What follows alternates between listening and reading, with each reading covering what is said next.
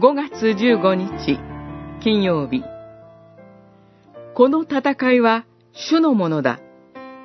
サムエル記上17章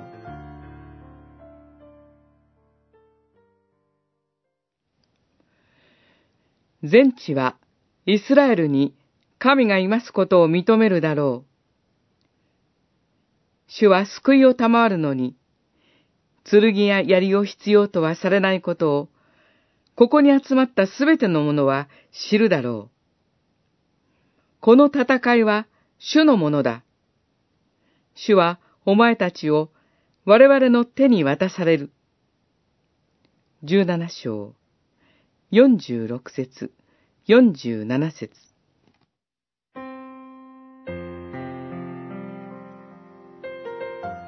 少年ダビデの前に、身長3メートル近い巨人、ゴリアトが立ちはだかっています。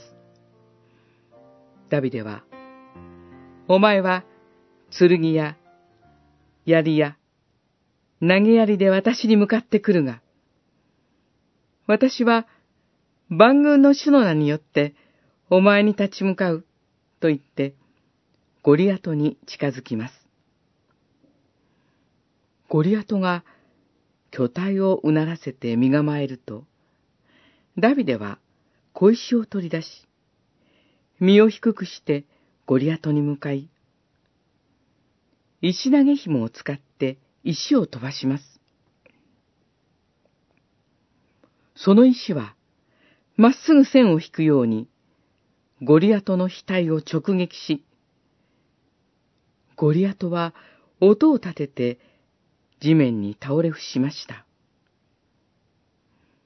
倒れたゴリアトに近づくと、ダビデはゴリアトの剣を取って、とどめを刺します。こうして、ゴリアトとの一騎打ちはダビデの勝利となり、ダビデは勇敢な戦士としてイスラエルに知られることになりました。劇的で手に汗握る出来事であるだけでなく、信仰者を慰め、励ます出来事です。信仰者の戦いは主の戦いであり、たとえ巨人が壁のように立ちはだかる時でさえ、主の勝利は揺るがないものなのです。主イエスはおっしゃいます。あなた方には世で苦難がある。しかし、勇気を出しなさい。私はすでに世に勝っている。